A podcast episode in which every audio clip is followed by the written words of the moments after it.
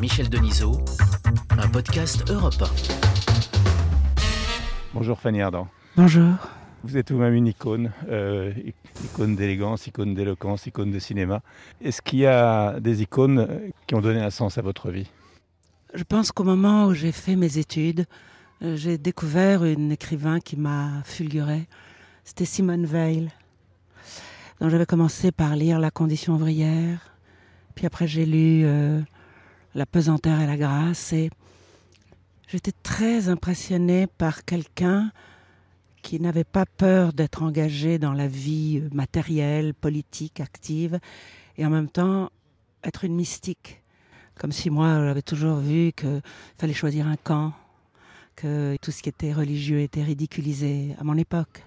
Et que tout d'un coup, cette femme avait la force de dire et de croire euh, une grande intelligence, une grande culture, une helléniste. Donc c'était l'amplitude de son esprit qui m'a... Voilà. Je pensais que moi j'étais quelqu'un de sectaire, de violente. Vous étiez violente quand vous étiez adolescente Très.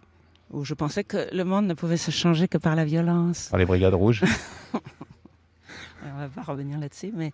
Euh, et elle, elle me semblait à l'opposé, parce qu'elle avait une sorte d'amour absolu pour euh, le genre humain quand euh, elle, parle sur la condition ouvrière, elle, vient d'une famille aisée, donc c'est pas du tout euh, comme une revendication de classe. Moi, je pense toujours que, comme j'ai dit souvent, on ne doit pas être identifié de là où on est, qui on est dans ses parents, que la grande forme de l'intelligence, c'est de de se construire tout seul à partir de ce qu'on pense, qu'on croit, ce qu'on aime, et pas d'après sa classe, sa nationalité. ce que vous avez fait.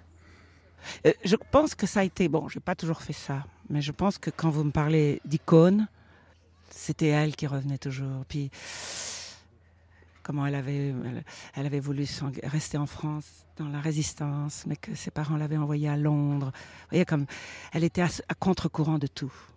Euh, voilà, moi je pense qu'il faut être à contre-courant, il faut nager contre le courant. Est-ce que votre père était à contre-courant de tout en étant officier de cavalerie? Oui, parce que souvent j'ai dit que quelqu'un qui aime euh, monter à cheval, c'est quelqu'un de souple. Ce n'est pas quelqu'un de rigide qui a des, ça, des dictates ou des, ordres. C'est quelqu'un qui, qui peut se mouvoir, que ce soit au trot, au galop ou, au pas, d'une façon souple. Je pense que lui aussi, vous parlait d'icône, mais je pense que lui a été un grand, mon père, euh, un exemple. Vous savez, un enfant, il observe beaucoup ses parents sans en avoir l'air. Il s'aperçoit si ses parents sont hypocrites ou s'ils sont euh, vénales ou s'ils sont corrompus, même en les aimant. Hein on voit les mhm. défauts des parents. Alors là, moi, je voyais aucun défaut. Peut-être que, voilà, parce qu'il me plaisait dans son indépendance d'esprit, dans le fait qu'il était euh, libre. Ça vous a conduit à beaucoup voyager euh, dans votre enfance? Oui, on a voyagé. Et en même temps, quand vous me parliez de voyage, mais aussi toujours ne jamais être identifié au milieu qu'on fréquente de pas faire partie d'un groupe finalement. Il ne l'a jamais dit comme ça, puisque moi après j'ai détesté le groupe. J'ai détesté les partis politiques, et encore plus actuellement. Vous n'aimez pas la bien-pensance? Non, et je n'aime pas les groupes. Je n'aime pas les groupes de pression, je n'aime pas euh, les gens qui se mettent sous une bannière avec tout d'un coup, pour tout d'un coup le vent change et ils ont l'autorité et la puissance. Par exemple. non, je pense que toute forme de pouvoir corrompt. J'ai cette idée-là. Donc, et c'est bizarre parce que je me disais, si moi j'avais le pouvoir, je crois que j'aurais un pouvoir absolu. Vous voyez la contradiction. Donc, euh, bon, je pense que c'est venu des Grecs. Vous voyez, quand je vous parlais de Simone Veil aussi, euh, très vite, je me suis intéressée euh, à la Grèce, d'où venaient les grands tragiques, les grands auteurs, Homère. Donc, c'est comme s'ils avaient tout dit. Ils avaient tout raconté. Et vous voyez, par exemple, quand vous prenez l'Iliade, elle, elle dit qu'il faut tirer quatre grandes leçons de l'Iliade, Simone Veil. Elle dit ne jamais se croire à l'abri du sort, ne jamais admirer la force, ne pas haïr ses ennemis et ne pas mépriser les malheureux. Tout est dit. Une fois que vous pouvez suivre ces quatre euh, indications dans votre vie, je pense que de, de tout temps, moi j'ai fait partie d'une époque très politisée et je trouvais que tous les groupes amoindris la réflexion. Je trouve que la richesse de quelqu'un, c'est d'être euh, ambigu, euh, contradictoire. Tu, peux dire quelque chose le matin et puis qu'est-ce qui s'est passé dans l'après-midi? Et tout d'un coup tu le dis d'une autre façon, tu es moins péremptoire. Et puis il y a le côté euh, justicier que je déteste. Alors que, voilà, je vous parle quand même de ma contradiction, puisque je vous disais que politiquement, je vous croyais... Vous décrivez beaucoup dans le monde dans lequel on est aujourd'hui. Beaucoup Oui, il y a l'anathème sur les gens, ou surtout cette phrase que je trouve abjecte, euh, on ne fait pas d'omelette sans casser les œufs. Mhm. Tu vois, en disant, ah, ce pauvre type, on l'a accusé à tort, bah, tant pis pour lui, euh, il faut que... Ça, ça me révolte. Alors par exemple, je me dis, ah bon? Mais alors, de toute façon, dans le communisme, quand on disait le, la dictature du prolétariat, vous vous rappelez que le mhm. communisme, en disant, il faut bien que les débuts... Donc, on doit alors ces gens qui pensent ça, c'est qui justifient le goulag. Ah, on avait besoin du goulag parce que quand même, pour imposer le communisme, il fallait bien ça. Donc, je pense qu'une révolution, même la révolution française aussi, c'est fort voyez, si vous remarquez. Puis rappelez-vous les exactions dans les groupes. Euh. Non, non, non. Je pense que la société, curieusement, on croit que la société nous protège, mais elle met en péril ce qui fait le côté unique d'un être humain je trouve que chacun est. Vous voyez qu'on n'a aucun les mêmes euh, empreintes digitales. Mhm. Aucun de nous n'a les mêmes. Alors pourquoi on veut nous mettre tous dans le même euh, bain ou nous faire tous marcher à droite, la tête penchée? Donc tout ça, euh, avec un petit peu de réflexion, on se dit, ouais, la société, elle n'est pas si gentille que ça. François Truffaut est une icône pour vous ou c'est une autre euh, Non, c'est pas une icône. Je pense qu'une icône, Bon, c'est pour ça que j'ai eu tort de dire mon père, mais parce que comme il est mort jeune, il est resté longtemps comme une flamme. Les parents sont morts jeunes. Oui, donc euh, ils, m'ont éclairé à l'intérieur. Donc peut-être l'icône, euh, si vous pensez aux icônes russes, il y a des choses que j'aurais jamais faites parce qu'ils étaient à l'intérieur de moi. Par exemple Je ne veux pas vous dire. mais non, les hommes qu'on aime, ce n'est pas des icônes ils font partie de vous. Donc euh, c'est très difficile d'en parler. Dans, le cinéma, vous avez eu des icônes, des références, des actrices, des metteurs en scène avec lesquels vous avez ou, non pas. tourné, pas tourné. Oui, j'ai jamais eu d'icône actrice ou acteur, curieusement, parce que je trouvais toujours que moi le, le dernier qui m'avait donné une émotion ou la dernière qui m'avait donné une émotion, c'était celle-là qui était la plus grande. Donc je pouvais sortir d'un film avec des inconnus, mais cette jeune fille ou cet homme m'aurait donné une émotion. je dis, mais comment il s'appelle ce garçon? Euh, Je pense toujours que pour moi, celui qui m'a donné une émotion, alors il est comme une statue. Mais euh, je pense avoir été très frappée par des films justement parce que je ne comprenais pas tout, mais que ces films avaient fulguré. Puis après, quand j'ai grandi, que j'ai lu des choses sur eux, je savais que déjà les autres les considéraient comme des icônes, mais justement des metteurs en scène qui s'avançaient masqués qui s'avançaient avec un lexique que je ne connaissais pas. Par exemple, euh, j'avais été très impressionnée par euh, Andrei Roublev de Tarkovsky. Vois, je comprenais pas tout. Et puis il y avait des plans qui duraient des heures. Et ils sont restés comme ça dans ma tête. Et puis un homme aussi fou pour moi, mais parce qu'il est devenu Bellatar. Tu vois, il y avait quelque chose de où je savais que ce qu'ils faisaient, ils en mourraient de ne pas le faire qu'il n'y avait rien qui rentrait dans l'industrie du cinéma euh, pour plaire à cette tranche d'âge et puis parce que c'est le sujet à la mode. Non, il y avait quelque chose dans lequel ils donnaient leur âme. Alors là, je disais, c'est comme ça qu'il faut faire du cinéma. Il y a eu ces metteurs en scène là, et puis après, bien sûr que moi je suis très bon public. Et si vous me dites ceux qui m'ont fulguré, alors c'est ceux-là. Ceux que je ne comprenais pas complètement. Dont si on m'avait dit, mais qu'est-ce qui t'a plu dans le film? Je ne saurais pas dire. Mais quand vous sortiez du cinéma, vous n'étiez plus la même. En littérature, donc, vous avez parlé de Simone Veil. Vous avez beaucoup lu très jeune. Vous lisiez chez vos grands-parents à Fontainebleau. Vous avez lu très tôt Anatole France, euh, Renan. Maurice Barrès. Maurice Barrès. Vos parents aussi avaient une bibliothèque bien remplie. J'ai toujours lu les livres des autres. oui, d'abord. il y a d'autres écrivains qui, sont des, qui peuvent être iconiques. Ah, moi, je pense que ceux qui m'ont vraiment. Alors, il y a eu Balzac. Balzac, quand même. Alors que vous y avait toujours comme s'il y avait les, deux parties où vous étiez pour Stendhal ou pour vous étiez Balzac. Et moi, je pense que c'est Balzac qui m'a fulguré. Puis il y a eu Proust. Vous avez commencé très tôt à lire Proust. Oui, très tôt. Même des choses que je ne comprenais pas. Je n'avais jamais entendu parler de l'homosexualité, donc je comprenais rien. Et en même temps, ça fonctionnait quand même, vous voyez. Hmm comme des choses que vous ne comprenez pas, mais c'est un filtre en vous, quelque chose où vous comprendrez la nature humaine, où vous comprendrez la vastité du monde, sa contradiction. Et puis euh, aussi, parce que souvent on me demandait, mais d'où vient cet amour fou pour la Russie? Tous les, écrivains russes, des étés entiers avec Dostoïevski ou, Tolstoï. Euh, donc ça, je les ai lus très jeunes. Et en fait, je les ai tous relus après. Et même j'ai relu, parce que vous savez, il y a ce traducteur magique qui s'appelle André Markovitz, et qui a retraduit tout Dostoïevski, tout Pushkin. Mais c'est un génie. Parce que même Pushkin, il le traduit en gardant euh, les huit pieds et en regardant les rimes en français. Euh, Est-ce que votre connaissance de la littérature russe vous permet de mieux comprendre ce qui se passe en Russie aujourd'hui? Moi, je pense qu'il se passe partout la même chose. Je ne vois pas de grande différence entre les pays, curieusement. C'est-à-dire que Poutine, c'est pareil que Macron Bon, puisque tout est économique maintenant, je pense que le capitalisme sauvage et libéral à tout prix a fait les mêmes exactions que des, régimes forts. Donc je veux dire que euh, c'est plus hypocrite. Nos démocraties sont plus hypocrites. Je pense que peut-être que dans les, pouvoirs forts, on peut visualiser l'ennemi. On peut dire, je suis contre un tel.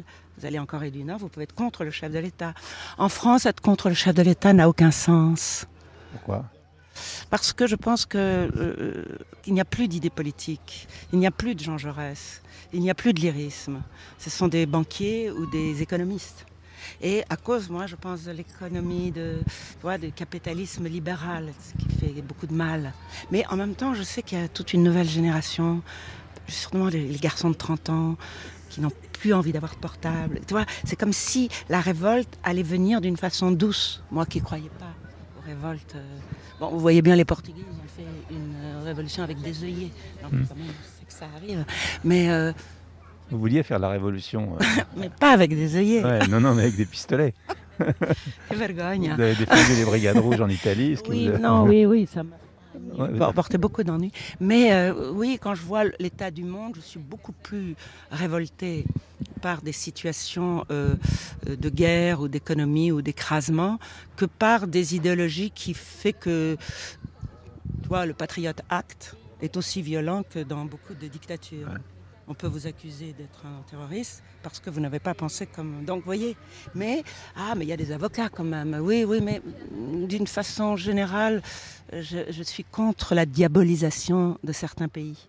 Parce que je pense que ça vient de l'hypocrisie des journalistes. Ah oui, vous dites que les, journalistes sont à la solde des Américains. Vous avez dit ça il n'y a pas très longtemps. Ouais. Les, laquais même. les laquais, même des laquais, oui. Ah, vous le pensez toujours Non, il ne faut pas toujours écouter tout ce que je dis. Parce Mais que... si, on peut penser ce qu'on veut. Je pense qu'aussi, depuis longtemps, euh, moi j'aime beaucoup, parce que quand on dit, bon, la Deuxième Guerre mondiale, elle a été gagnée grâce, euh, grâce aux Russes alors que tout le monde pense que c'est grâce aux Américains.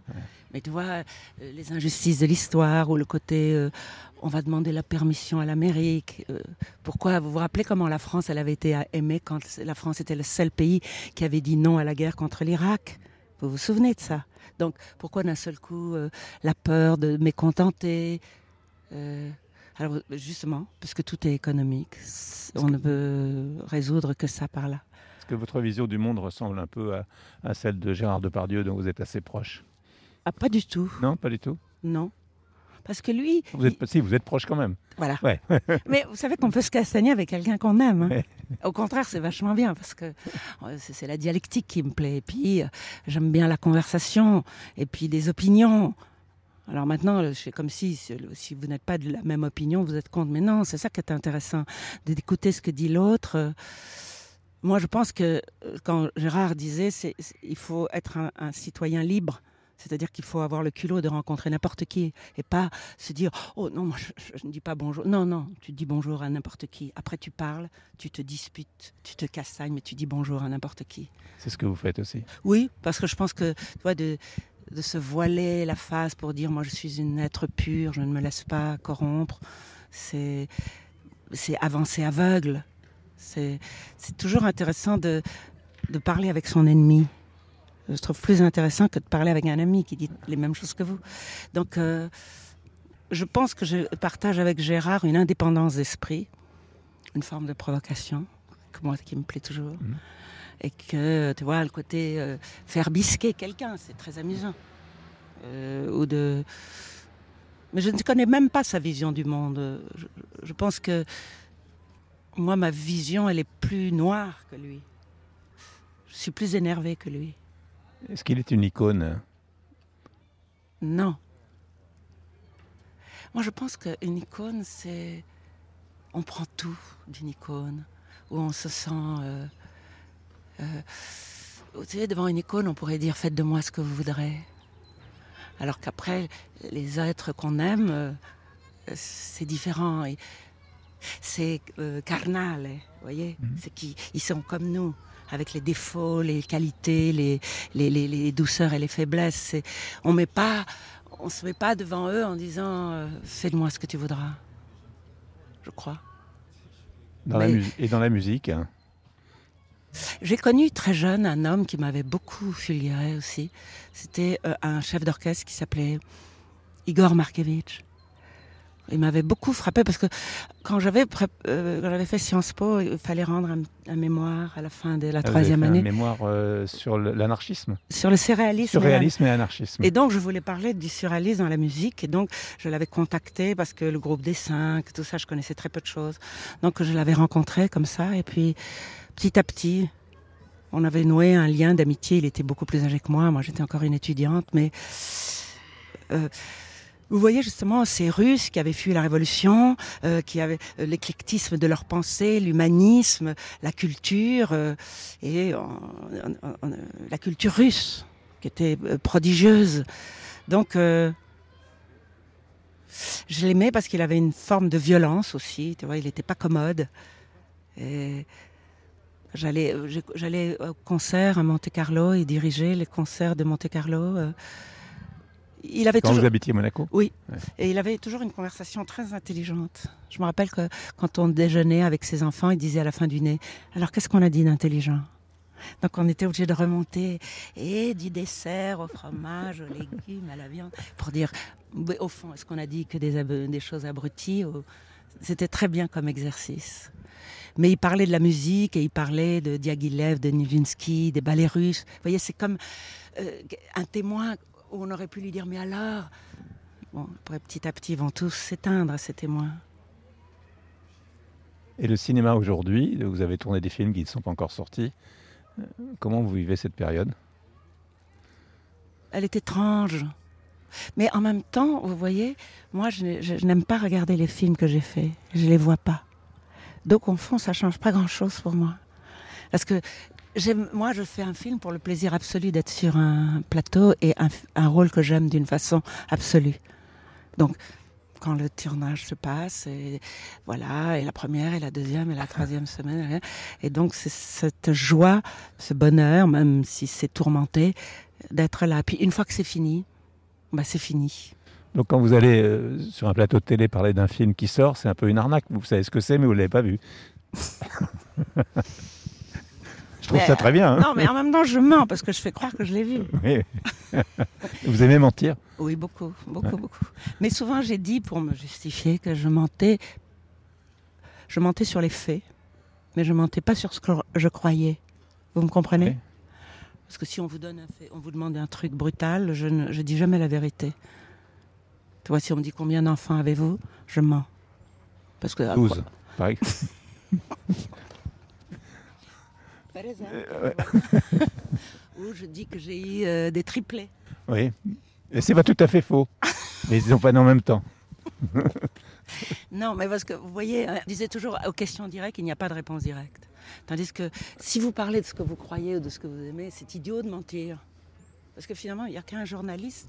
Dans la vraie vie, les gens vous posent rarement des questions sur, comme vous venez d'en poser. Vous voyez que les mm. conversations mondaines, on ne vous pose jamais une question comme ça. Vos enfants, bien sûr que non. Votre famille, bien sûr que non. Donc, le moment où un journaliste, même si vous l'aimez pas, il vous pose une question, c'est le moment ou jamais.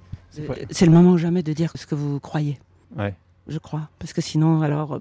Est-ce que vous croyez la même chose aujourd'hui qu'il y a 20 ans? Oui. Ouais. Ah oui. Et vous aimez les mêmes choses?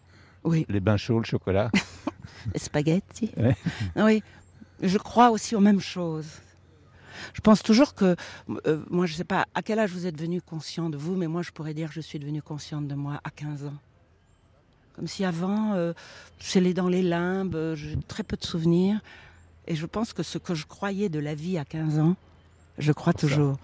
Donc c'est comme si, vous voyez, on parle du disque dur dans l'ordinateur, disque noir, dur, eh ben, il est là. Il est... Alors on, m'a dit que il se détruisait, le disque dur? Voilà, peut-être.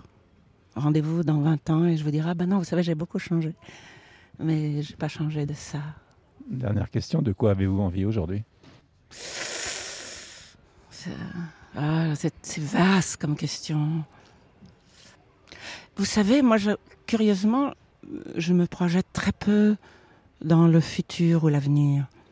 Je n'aime que le moment présent ou euh, le, les souvenirs, la mélancolie des souvenirs. Mais je suis très peu sur l'avenir. Vous savez cette phrase que sera, sera. Et à côté, euh, j'ai pas peur de la vie. Donc, euh, ce qui arrivera, on verra bien. je, voilà. Merci beaucoup. Icône est un podcast européen présenté par Michel Denisot. Réalisation Corinne Reich. Programmation Claire Dutronc. Retrouvez Icône chaque semaine sur europe l'appli Europe et vos plateformes habituelles.